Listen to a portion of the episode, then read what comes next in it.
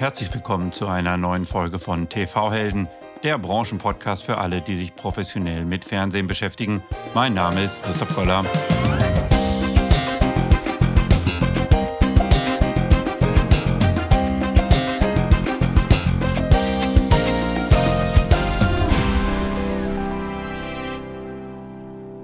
Kabelweitersendung. Die meisten denken jetzt wahrscheinlich an 80er Jahre, 30 Programme analog empfangen.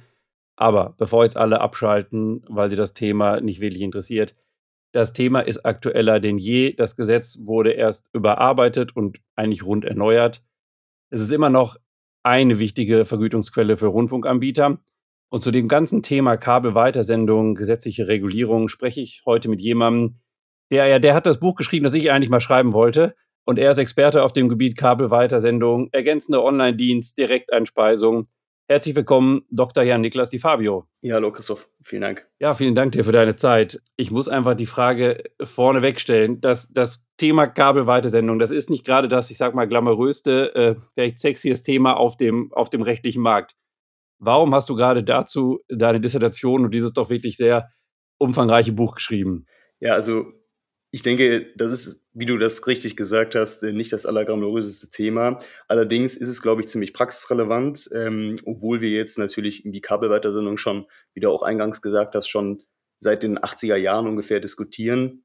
Seit mit dem Beginn der, sage ich mal, Verkabelung deutscher TV-Haushalte durch die damals noch äh, Deutsche Bundespost und ähm, dementsprechend natürlich auch die rechtlichen Probleme, die sich daran anknüpfen. Ich habe das Thema tatsächlich jetzt auch nicht äh, sag ich mal, autonom durch meine eigene Eingebung, ähm, sag ich mal, äh, bekommen oder bin da irgendwie durch eine durch einen ähm, glücklichen Zufall hingekommen, sondern ich habe mich da, sage ich mal, aktiv ähm, ähm, auseinandergesetzt mit äh, Fragen, also wo gibt es irgendwie eine Praxis, was aktuelles, relevantes? Und hatte von Kabelweiterung vorher gar keine Ahnung. Ich bin dann zu einem Rechtsanwalt gegangen in Köln, in, äh, Rechtsanwalt Fringuelli von CMS und äh, habe ihn mal gefragt, äh, was denn aktuell bei ihm so auf dem Tisch liegt. Der ist halt im Urheberrecht, sage ich mal, viel unterwegs, berät er die Praxis. Und da ich was im Urheberrecht machen wollte, das habe ich so nach äh, meinem Studium, in, insbesondere im Schwerpunktstudium, so für mich herausgefunden, habe ich ihn mal dann so rundheraus gefragt und der hatte dann was von Kabelweitersendung erzählt. Und ich hatte am Anfang wirklich, ähm, ja, keine Ahnung davon wirklich. Ich dachte mir so, muss ich mich erstmal natürlich einlesen, ob mir das eventuell Spaß machen könnte. Aber nachdem ich ein bisschen Literatur angeschaut hatte, insbesondere gesehen habe, es gibt noch nicht so viel dazu, äh, insbesondere zusammenfassende Werke, die da mal so einen Rundumschlag machen und äh, die ja verzweigte Rechtsprechung, Literatur dazu, insbesondere auch EuGH-Rechtsprechung, ähm, da ein bisschen aufbereitet, dachte ich mir, da könnte ich vielleicht was machen. Und bin dann mit diesem Vorschlag zu Professor Hören in Münster gegangen und der hat sich dann dem glücklicherweise angenommen. Sehr gut. Ich muss ja wirklich sagen, ich finde gerade auch aus juristischer Sicht oder vielleicht darüber hinausgehend sogar das Thema sehr spannend, weil es halt einen rechtlichen Aspekt hat, einen sehr technischen Aspekt und auch sehr, ja, ich sag mal, produktrelevant ist für Rundfunkanbieter wie auch für Plattformen es gibt sehr viele Leute, die sich nicht täglich mit dem Thema Kabelweitersendung auseinandersetzen. Vielleicht könntest du uns noch mal kurz erläutern, woher kommt die Idee? Du hattest es gerade schon mal äh, angedeutet, es ist schon ein paar Jährchen her. Und was ist eigentlich der Regelungsgedanke? Ja, also vielleicht muss man da erstmal einsteigen mit ähm, dem Senderecht, das äh, Urhebern zusteht. Also in Paragraph 20 Urheberrechtsgesetz geregelt, ähm, sagt halt, dass man, dass der Urheber das Recht hat, seine Werke über funktechnische Mittel ähm, der Öffentlichkeit zugänglich zu machen. Und das beinhaltet halt auch, und das ist eigentlich schon seit den ja, Anfängen des Urheberrechtsgesetzes ähm, Konsens, gewisser Konsens, dass das auch Weitersendungsvorgänge erfasst. Also wenn neben dem Sendeunternehmen noch ein Dritter, etwa ein, eine Kabelplattform, ein Kabelnetzbetreiber, äh, das Programmsignal auffasst, aufnimmt und äh, das dann an seine Anschlusskunden, an eine andere Öffentlichkeit, ein neues Publikum vielleicht ähm, weitersendet. Und äh, dass das auch einen erlaubnis- und vergütungspflichtigen Vorgang darstellt, das war schon in den 80er Jahren dann diskutiert worden, weil man damals halt mit dem Kabelfernsehen solche Weitersendungsvorgänge erstmals, sage ich mal, kommerziell auch dann mit Aufkommen des Privatfernsehens auch durchgeführt hat und man das auch natürlich aus rechte Nutzersicht, aus Werknutzersicht auch geklärt haben wollte, äh, wie man an diese Rechte rankommt, wie man die dann auch ähm, ja, rechtssicher erwirbt. Und äh, damit hat sich dann auch dann so irgendwann die Erkenntnis durchgesetzt, wir brauchen da eine Verwertungsgesellschaftspflicht, ähm, die jetzt äh, oder die vorher auch schon in Paragraph 20b äh, normiert war. Und mh, hm, diese Verwertungsgesellschaftspflicht geht halt auf eine Richtlinie des europäischen Gesetzgebers zurück, ähm, damals 1993 die sogenannte SATCAP-Richtlinie. Ähm, damit hat man festgelegt, dass halt Weitersendungsvorgänge durch Kabelsysteme und Mikrowellensysteme damals noch, dass man die halt verwertungsgesellschaftspflichtig ausgestaltet. Bedeutet also, dass die Rechteinhaber, insbesondere Urheber, aber auch Sendeunternehmen, die Leistungsschutzrecht haben an ihren eigenen Funksendungen, dass die grundsätzlich erstmal ihre Rechte in einer Verwertungsgesellschaft einbringen müssen, beziehungsweise die nicht mehr individuell geltend machen.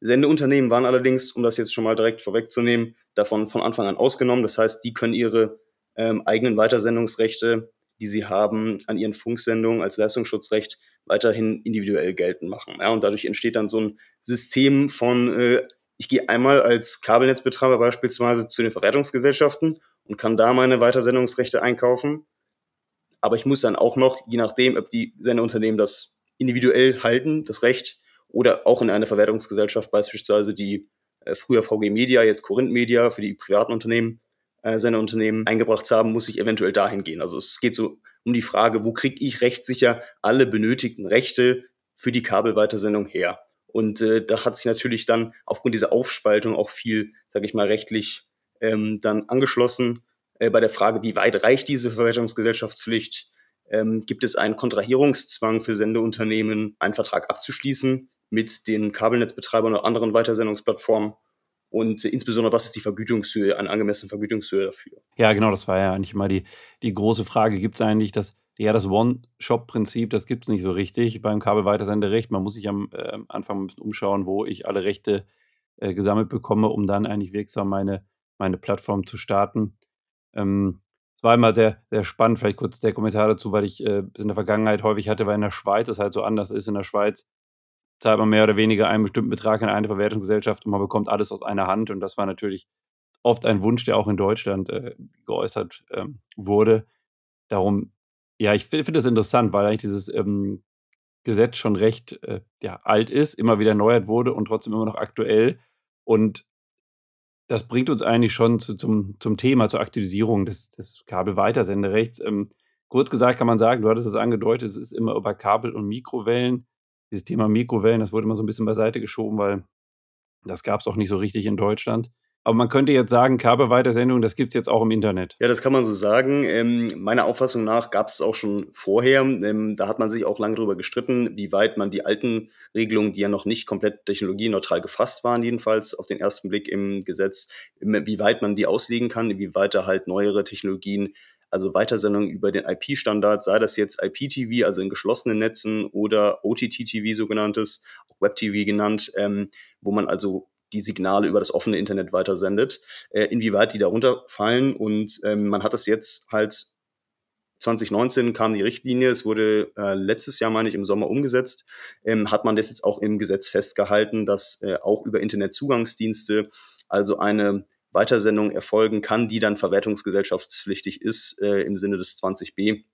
Und ähm, genau so hat man das halt, also diesen langen Streit, der da bestand. Es gab auch witzigerweise dazu ziemlich wenig Rechtsprechung. Es gab mal ein Urteil des, ähm, des LG Hamburg, die sogenannte Satu-Entscheidung, die aber auch nicht weitergeführt wurde dann in, durch die Instanzen, was eigentlich äh, ungewöhnlich ist, weil es doch eine grundlegende Rechtsfrage war, inwieweit halt diese alte äh, Begrifflichkeit Kabel- und Mikrowellensysteme reicht oder inwieweit das nur als beispielhafte Aufzählung von an damals bekannten Weitersendungstechnologien zu verstehen war.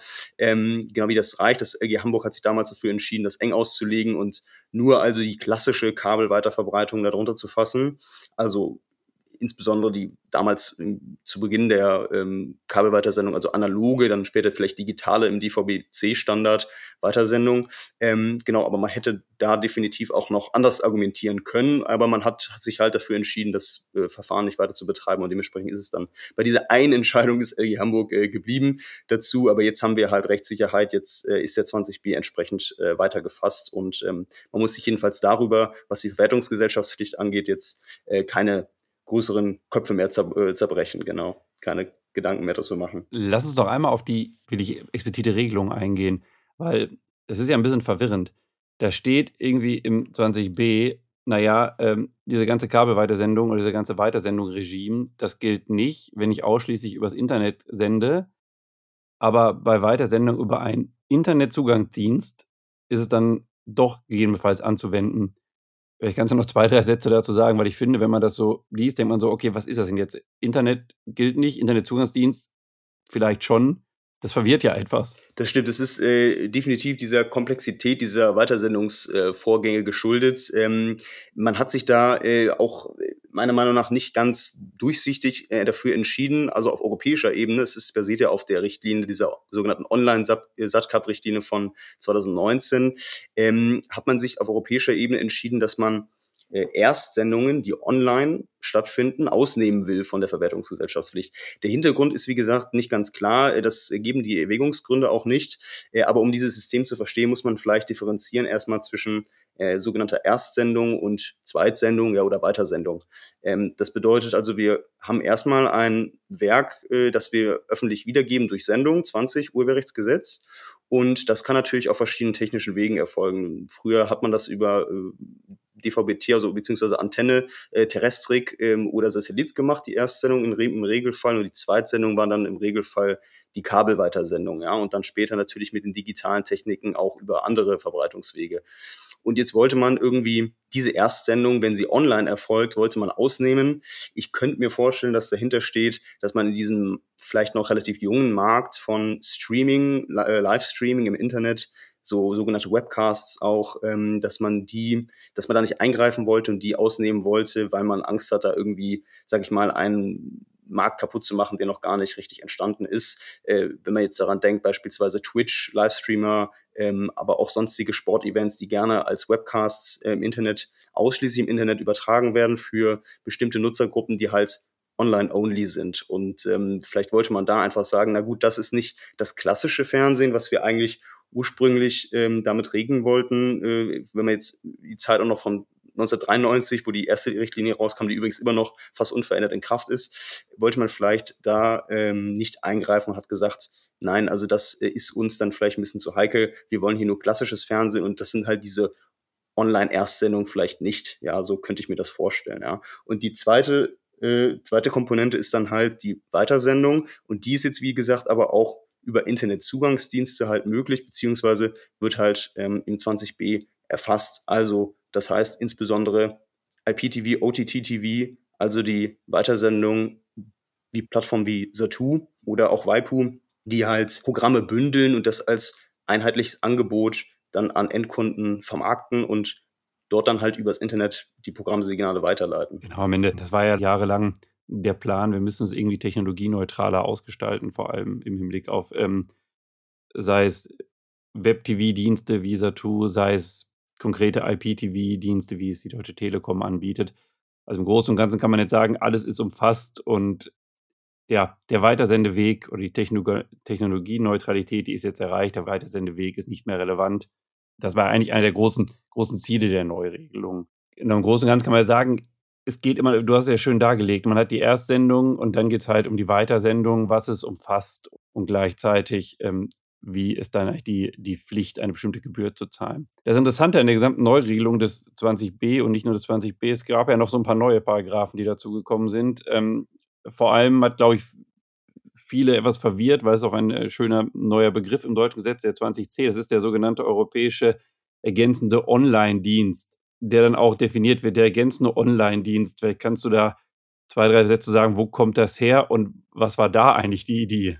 Ja, also ich glaube auch, ähm, da hat man versucht, äh, die alte, alten Regelungen, die es schon zu europäischer Satellitensendung gab, vorher in 20a Urheberrechtsgesetz geregelt, auch in der äh, alten SATCAP-Richtlinie von 93, ähm, wo man damals schon gesehen hat, es gibt ein Problem, äh, urheberrechtliches Problem, wenn ich ähm, Satellitensendungen mache, die natürlich nicht nur aufgrund dieser hohen ähm, Reichweite, die eine Satellitensendung hat, in Deutschland beispielsweise jetzt ankommt, sondern auch über Ländergrenzen hinweg in anderen europäischen Ländern. Man wollte also damals aus europäischer Sicht, ähm, wollte man äh, grenzüberschreitende Satellitensendungen ermöglichen, hat deswegen das sogenannte Sendelandprinzip oder Ursprungslandprinzip festgehalten. Äh, das heißt also dort, wo die Sendung ihren Ursprung nimmt, wo äh, die Sendung in die Sendekette, sage ich mal, eingegeben wird zum Satelliten, ähm, die äh, allein das Land ist relevant für die, den Rechteerwerb. Also dass man nicht in jedem Land des Abstrahlgebiets des Satelliten ein, äh, ein Recht, eine Lizenz erwerben muss äh, und damit im Prinzip dann unübersichtlich wird, je nachdem, wo äh, das, das Satellitensignal landet, ähm, immer ein Re Urheberrechte eingreift und damit halt ähm, viele verschiedene Lizenzen erwerben muss, dass es dann vielleicht unwirtschaftlich macht äh, oder un faktisch unmöglich macht, den Rechteerwerb äh, zu sichern. Und ähm, das wollte man damit fördern und ein ähnlicher Gedanke ist nun auch liegt nun auch diesem ergänzenden Online-Dienst zugrunde. Ähm, es geht da jetzt nicht mehr um klassische Satellitensendungen, sondern es geht um ähm, Online-Angebote von Sendeunternehmen, die neben dem klassischen Rundfunk beispielsweise einen Livestream anbieten auf ihren Plattformen, also sag ich mal irgendwie eine Mediathek äh, wie von ARD, ZDF oder aber auch äh, von privaten Sendeunternehmen, dass man, dass man da äh, zum Beispiel den parallelen Livestream laufen lassen kann oder aber auch zeitversetzte Angebote. Das ist jetzt vielleicht die große Neuerung, dass neben der Linearität jetzt halt auch äh, nonlineare Angebote im gewissen Umfang erfasst werden, die allerdings sendungsbegleitend sind. Also jetzt, ich rede jetzt nicht von, das erfasst die Richtlinie nämlich auch nicht und auch nicht das deutsche Gesetz, klassische Video, äh, Videotheken, also sage ich mal, was du jetzt machst, zum Beispiel bei Netflix, ähm, jetzt wenn ARD ihre, ihre Filme einzeln hochstellt, ähm, auf, die, auf die Mediathek hochlädt, das ist nicht erfasst, sondern es geht wirklich nur um ergänzenden Dienst zum linearen Programm. Das heißt also Programmbestandteile, dass die für einen gewissen Umfang zeitlich, ähm, zeitlichen Umfang äh, verfügbar sind. Das sind so Funktionen, also Catch-up-Dienste sind vielleicht so ein klassisches Beispiel, Seven-Day Catch-up vielleicht, ähm, aber auch darüber hinaus so Timeshift und Instant Restart, also Funktionen, die heutzutage einfach zum modernen Fernsehen zugehören, die der Verbraucher erwartet, äh, wenn er das lineare Programm nicht äh, eins zu eins linear verfolgen will, sondern halt quasi linear, sage ich mal, vielleicht auch äh, das anhalten möchte, weil er kurz auf Toilette geht oder vielleicht auch ein, zwei Tage später noch äh, angucken will, was da passiert ist. Und das halt dann, und das ist nämlich der Gedanke, auch grenzüberschreitend machen kann. Das heißt nicht, dass sobald ich ja die Landesgrenze überschreite, dass ich dann einen Geoblock bekomme, weil, oh, wir haben leider die Rechte nicht für dieses Land, ähm, möchte also der europäische Gesetzgeber hier ermöglichen, ähm, dass man relativ leicht mit diesem sogenannten Ursprungslandprinzip ansetzt. Wir müssen nur die Online-Rechte, zeitversetzte Online-Rechte beispielsweise ähm, kaufen für unser Land, für das Land, wo das in diesem Fall das Unternehmen sitzt, das Sendeunternehmen, also das Sitzland und nicht in jedem Land extra Rechte kaufen, wo äh, das Signal empfangen werden kann oder das Programm abgerufen werden kann. Das ist der Gedanke dahinter und das hat allerdings auch nur inhaltlich begrenzten Umfang, denn es geht auch wieder da eine Einschränkung. Man hat das als Kompromiss, glaube ich, auf europäischer Ebene so machen müssen, ähm, weil doch auch viele ja, rechte Inhaber da, glaube ich, protestiert haben, ähm, weil sie Angst hatten, dass ihre Vergütungsmodelle da, ähm, ja, sag ich mal, über, Haufen, über den Haufen geschmissen werden.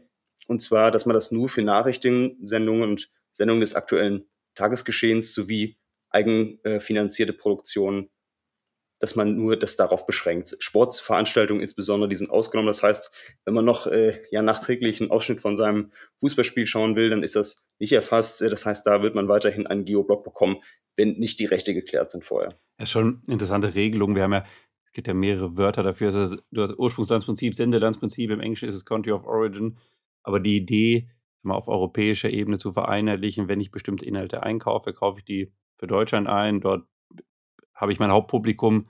Gleichzeitig muss mir aber auch die Möglichkeit gegeben werden, was ja auch mal das Argument so war, naja, wenn ich im Ausland unterwegs bin, muss ich auch Zugriff haben. Oder ich habe gehört, es gab auch immer viele ähm, Beschwerden aus Brüssel und Straßburg, dass bestimmte Mitglieder des Europäischen Parlaments ihre nationalen Dienste nicht gucken konnten. Vielleicht auch ein Treiber der Regelung, man weiß es nicht. Durchaus, ja, das kann gut sein.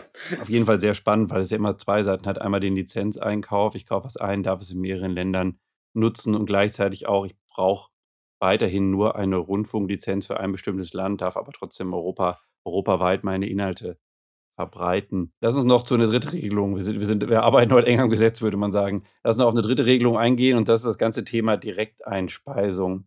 Es gibt dazu jetzt eine neue Regelung, die dann äh, im 20d ist und die, äh, die nimmt ein wenig auf, was die technische Entwicklung vorangetrieben hat, nämlich dass es früher gang und gäbe war, du hast es schon angedeutet, ähm, ich sende ein Signal aus und es wird beispielsweise über Satellit gesendet. Der jeweilige Plattform, Kabelnetz, IPTV-Betreiber nimmt es sich vom Satelliten und speist es in seine, seine Netze ein. Da ist ziemlich klar, ich habe die Erstsendung über Satellit, die Zweitsendung, Weitersendung erfolgt dann äh, direkt an den Kunden. Wenn ich aber nun mein Signal direkt von meinem Sendeunternehmen per Leitung zuführe. Gibt es dann überhaupt eine Sendung? Da kann man juristisch jetzt sehr drüber sprechen. Sendung, Nicht-Sendung, ist das in der Öffentlichkeit? Ich glaube, da brauchen wir jetzt nicht drauf eingehen, sondern mehr die Frage, was zeichnet eigentlich die Direkteinspeisung aus und was war eigentlich der Hintergrund für diese Regelung? Genau, bei der Direktanspeisung muss man vielleicht auch erstmal differenzieren. Da gibt es nämlich zwei rechtlich relevante Formen, könnte man so sagen. Äh, und zwar ist einmal die pure und die parallele Direktanspeisung. Diese Begriffe, glaube ich, haben sich mittlerweile durchgesetzt.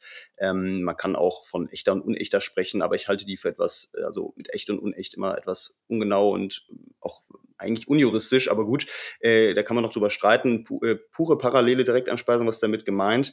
Äh, also pure Direkteinspeisung, das ist das, was äh, das Gesetz nun regelt, ähm, was auch die Richtlinie so vorgesehen hat. Ähm, und zwar ausschließlich regelt. Die parallele Direkteinspeisung wird nämlich durch diese 29d Urheberrechtsgesetz nicht erfasst. Ähm, was pure Direkteinspeisung ist, im Prinzip, ähm, wir haben äh, ein Sendeunternehmen oder einen Programmveranstalter und wir haben mindestens einen sogenannten Signalverteiler. Ähm, das können beispielsweise Kabelplattformen sein, das kann IPTV-Plattformen sein, das können auch OTT-Plattformen sein. Ähm, und der Programmveranstalter sendet selbst nicht an die Öffentlichkeit, also strahlt sein Programm im klassischen Sinne nicht per Broadcast aus, ähm, sondern führt das nur mit so einer privaten Punkt-zu-Punkt-Verbindung, also eine Direktleitung zu dem jeweiligen Signalverteiler, ähm, führt er das Signal zu und dort wird es dann an, äh, von dem Signalverteiler aus an die jeweiligen Abonnenten, insbesondere im Bereich des Pay-TV wird das an, an Anwendungsbereich sein, äh, weitergeleitet. Ja, das sind dann meist zahlende Abonnenten. Das kann ein Pay-TV-Programm sein. Das heißt, man will das sozusagen exklus äh, exklusiv für die jeweiligen Abonnenten des ähm, Signalverteilers, des, des, der Kabelplattform beispielsweise äh, zuführen.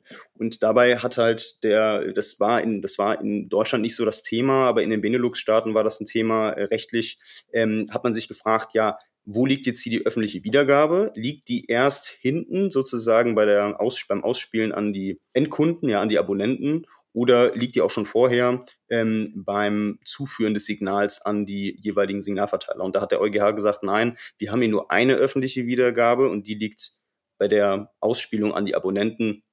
Die Frage war dann aber, wer ist denn aber dann urheberrechtlich dafür verantwortlich? Also wer muss die Rechte, die Lizenzen einholen? Und äh, das war dann auch noch nach dem EuGH-Urteil etwas ähm, offen gelassen, umstritten.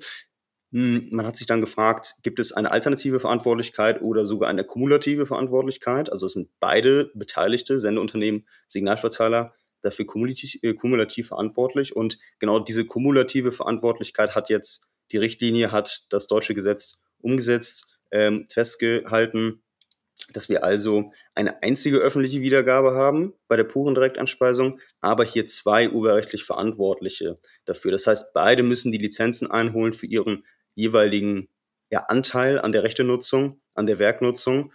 Und ähm, das führt halt dazu, dass wir sozusagen zwei äh, Schuldner quasi haben. Ja, äh, aus haftungsrechtlicher Sicht würde man dann an Gesamtschuldnerschaft denken. Allerdings äh, ist das vom europäischen Gesetzgeber witzigerweise nicht intendiert gewesen, sondern der sagt, nein, wir haben hier, wir wollen keine gesamtschuldnerische Haftung, sondern im Prinzip eine teilschuldnerische Haftung. Man will also nicht die beiden gemeinsam haftbar machen, was irgendwie eine lustige Konstruktion ist so. Ähm, man geht wohl davon aus, ja, man könne ja diese einzelnen, ähm, ja, diese einzelnen Nutzungsanteile irgendwie aufspalten und sagen so, ja, der ist hier für seinen Anteil verantwortlich und der für seinen. Man wollte, glaube ich, nicht ähm, das Sendeunternehmen insbesondere dafür verantwortlich machen, was der Signalverteiler macht mit den Signalen. Ja, also das sollte sozusagen in dessen Verantwortungsbereich fallen. Und deswegen kommen wir zu dieser lustigen rechtlichen Konstruktion. Ähm, ansonsten ist das in Deutschland wahrscheinlich nicht das große Problem. In Deutschland ist eher üblich die parallele Direktanspeisung. Ähm, das ist allerdings wiederum keine eigene Nutzungsart oder so, sondern das ist im Prinzip nur eine Form der äh, qualitätsgesicherten Signalzuführung, sage ich mal. Nämlich, dass das Sendeunternehmen neben der parallelen Ausstrahlung über andere Kanäle, sei es jetzt irgendwie Antenne oder, oder also Terrestrik oder Satellit, auch noch an diese genannten Plattformen wie Kabel IPTV, OTTV beispielsweise mh, hm, weiterleitet. Und zwar mit direkter Verbindung, also die Signale müssen nicht extra abgegriffen werden, sondern die werden also Punkt-zu-Punkt-Verbindung zugeführt und dadurch äh, haben wir halt eine qualitätsgesicherte Signalzuführung ähm, und dann werden die einfach ganz normal weitergesendet. Das heißt, wir haben eigentlich im Prinzip eine ganz normale Weitersendung, Kabelweitersendung. Und ähm, das führt letztlich das, dazu, dass wir eine Anwendbarkeit von Paragraphen 20b haben. Äh, es geht im Prinzip nur auf die vorgelagerte Stufe der Signalzuführung, wo halt der Unterschied liegt zum normalen Abgreifen des Signals, sage ich mal, des Over-the-Air-Abgreifens. Das ist eigentlich der einzige Unterschied. Und deswegen hat die parallele Direktanspeisung auch keine eigene Regelung erfahren, weil das nicht notwendig war. Obwohl ich ja glaube, dass sehr viele, äh, gerade Sendeunternehmen doch sehr beruhigt sind, ähm, dass es die Regelung jetzt gibt, nicht nur in Bezug auf die parallele Direkteinspeisung. Denn man kann sich schon vorstellen, dass man vielleicht mal irgendwann aus Kostengründen auf eine satellitäre Zuführung verzichtet, nur noch Direkteinspeisung macht. Und dann, ja, wäre es schon kann man schon debattieren, inwieweit das urheberrechtliche Folgen gehabt hätte im Rahmen der alten Regelung. Ich glaube, es ist jetzt geregelt. Und ähm, ich bin auch mal gespannt, das ist vielleicht der zweite Punkt, ob wir in der Zukunft irgendwelche Verfahren und Urteile zu dem Thema äh, Beteiligte einzige öffentliche Wiedergabe sehen.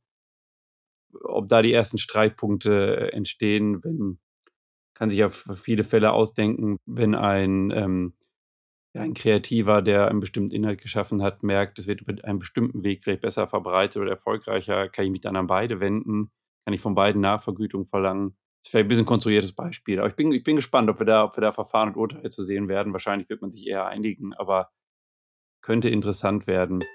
An dieser Stelle möchte ich euch kurz eine Dienstleistung meines Kooperationspartners Altiox vorstellen. In der Folge 26 des TV-Helden Kompakt Podcast habe ich mit dem CEO von Altiox, Sven Breckler, über den zentralen IP Headend Service tvheadend.io ausführlich gesprochen. Heute geht es um eine weitere Dienstleistung von Altiox und zwar um die Entwicklung von Smart TV und Setup-Box Applications.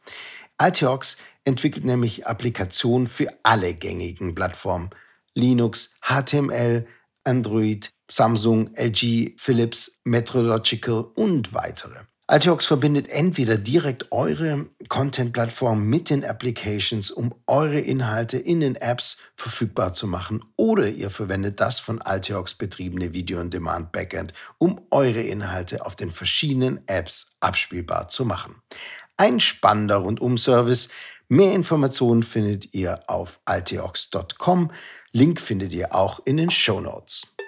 Jetzt haben wir das Thema Kabelweitersendung abgedeckt, können festhalten, Ganz klar, Internet ist jetzt auch umfasst, europäischer ergänzender Online-Dienst, das heißt ein wenig Ausweitung der lizenzrechtlichen Möglichkeiten und das Thema Direkteinspeisung, also eigentlich ein, ein Update der kabelweitersenderechtlichen Zuführung, auch ähm, wenn keine technische Erstsendung mehr vorliegt. Vielleicht kann ich dich einfach mal fragen, meinst du denn, dass durch diese ganze Neuordnung wurden jetzt alle Probleme gelöst oder denkst du, da ähm, kommen noch zwei, drei Themen, wo du sagst, naja, da muss man vielleicht nochmal nacharbeiten oder wurden bestimmte Dinge vielleicht nicht bedacht? Ja, also das ist, würde ich sagen, schwierig vorherzusehen. Äh, ist bestimmt noch gewisses Streitpotenzial da. Ähm, das ist vor allen Dingen aber jetzt mittlerweile, würde ich sagen, an die monetäre Frage geknüpft. Äh, also insbesondere die Frage, was für Vergütungssätze für die jeweilige Nutzung angemessen sind und äh, was nicht. Und ähm, die grundlegende Frage mit welcher Dienst passt unter welche Vorschrift äh, und welche Nutzungsart äh, passt unter welche Vorschrift. Ähm, diese grundlegenden Fragen, glaube ich, Anfang der ähm, 2000er Jahre gestellt wurden, weil es das Internet noch so im Kommen war und man gefragt hat, ja, wie, wie fasst man die einzelnen Nutzungsformen unter die ähm, Verwertungstatbestände des Urheberrechtsgesetzes. Ich glaube, die sind langsam geklärt. Äh, da gibt es auch schon einige Rechtsprechungen zu und auch der EuGH hat ja mittlerweile bei der Frage, was ist öffentliche Wiedergabe, was nicht, also diesen Überbegriff öffentliche Wiedergabe weitgehend äh, mittlerweile geklärt. Es gibt ja immer noch immer mal wieder Verfahren. Ähm, ich meine, zu Online-Videorekorder ist gerade wieder eins äh, beim EuGH, irgendwie Ozilien, Ozilion TV oder so.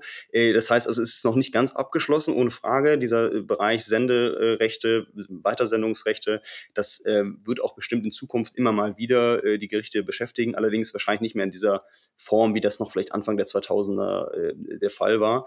Ähm, genau, die, den, den, zukünftigen Streitpunkt sehe ich dann eher in der Frage, was ist jetzt äh, eine angemessene Vergütung? Und da muss man ja sagen, gibt es ja ähm, neben der Frage, was die Verwertungsgesellschaften dafür Tarife aufstellen, gibt es ja noch diesen äh, Kontrahierungszwang in ähm, 87 Absatz 5 ähm, Urheberrechtsgesetz, äh, der für Sendeunternehmen und für ursprünglich Kabelweitersendedienste, ähm, also Kabelunternehmen, einen gegenseitigen Kontrahierungsabschlusszwang vorsah. Und der ist auch in der Form quasi bestehen geblieben. Ja, man hat den weiter behalten, man hat sogar, und das kann man auf jeden Fall darüber streiten, hat es aber nicht technologieneutral gefasst wie den 20b, sondern ähm, hat diesen gegenseitigen Abschlusszwang, ähm, also Vertrag darüber abzuschließen, äh, Kabelweitersendungslizenz quasi einzuräumen. Darum geht es äh, letztlich äh, aus Sicht der Sendeunternehmen und der Weiterverbreitungsplattform, ähm, dass man äh, dass man da jetzt äh, gesagt hat, ja, wir wollen das beibehalten für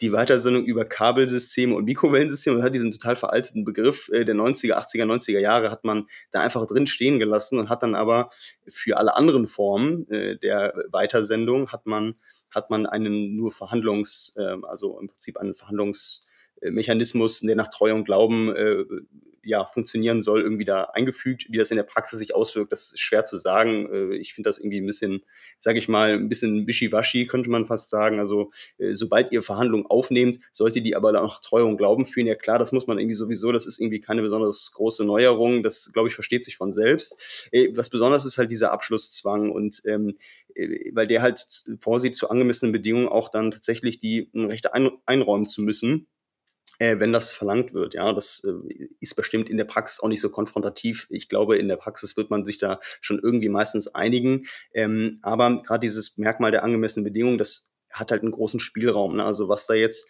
angemessen ist, ist ja natürlich immer so eine ja, also so die Grundfrage irgendwie des Urheberrechts, so was sind angemessene Bedingungen, Lizenzvergütung, Lizenzmodelle und, ähm, und so weiter. Und da glaube ich, wie gesagt, wird der Streitpunkt noch liegen. Auch insbesondere natürlich bei der Frage, äh, was ist denn jetzt alles Kabel, Kabelsystem und Mikrowellensystem? Das heißt, diese alte technische Frage, die sich eigentlich jetzt die letzten Jahre immer gestellt wurde beim 20b, die hat sich jetzt quasi in den 87 Absatz 5 da zu diesem Abschlusszwang verlagert, weil man jetzt natürlich fragen kann, ja, ähm, bin ich jetzt beispielsweise als IPTV-Anbieter, bin ich denn jetzt ein Kabelsystem oder nicht? Ähm, also das war vorher eigentlich in der Lizenzierungspraxis anerkannt, dass IPTV, jedenfalls IPTV-Anbieter, also solche, die in geschlossenen äh, Netzen, leitergebundenen Netzen äh, unterwegs sind, dass jedenfalls die unter 20b 87 Urheberrechtsgesetz fallen. Aber ähm, das ist jetzt wieder total offen, würde ich sagen, weil der europäische Gesetzgeber sich wohl selber nicht ganz darüber im Klaren war, äh, wie die Lizenzierungspraxis in den einzelnen äh, Ländern aussieht. Das heißt, da schon oft IPTV und sogar auch OTT-TV teilweise in anderen Ländern ja als, als legitime Form sozusagen der Kabelweitersendung anerkannt waren.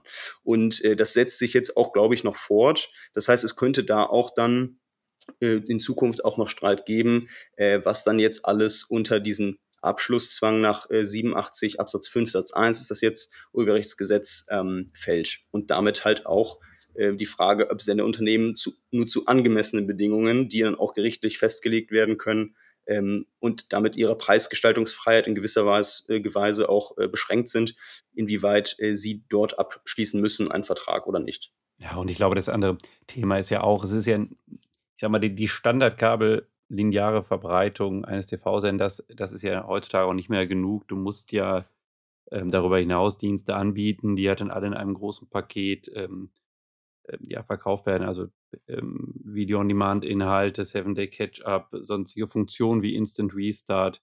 Das ist ja alles ein, ein, ein großes Paket. Ähm, ja, aber spannender, spannender Gedanke, da bin ich mal gespannt. Das ja, man, du hast ja am Anfang schon gesagt, man sieht da ja eigentlich wenig Verfahren. Das wird eigentlich nicht in der Öffentlichkeit geführt, dieser Streit. Aber ähm, kann man mal schauen, ob es da zu bestimmten Streitpunkten kommt.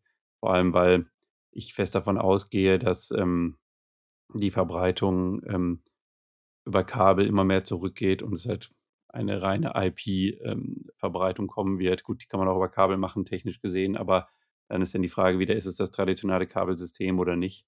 Weil wir gerade darüber gesprochen hatten, vielleicht mal deine Einschätzung, ich habe manchmal das Gefühl, ich glaube, der Push ist schon da von bestimmten Verwertungsgesellschaften und bestimmten Rechteinhabern auch, nonlineare Dienste auch in dieses, ist es dann das Kabelweitersenderegime oder ist es einfach eine Verwertungsgesellschaftspflicht mit einzubeziehen? Also das auch gegebenenfalls einfacher zu machen, auf Plattformseite diese nonlinearen Dienste zu erwerben.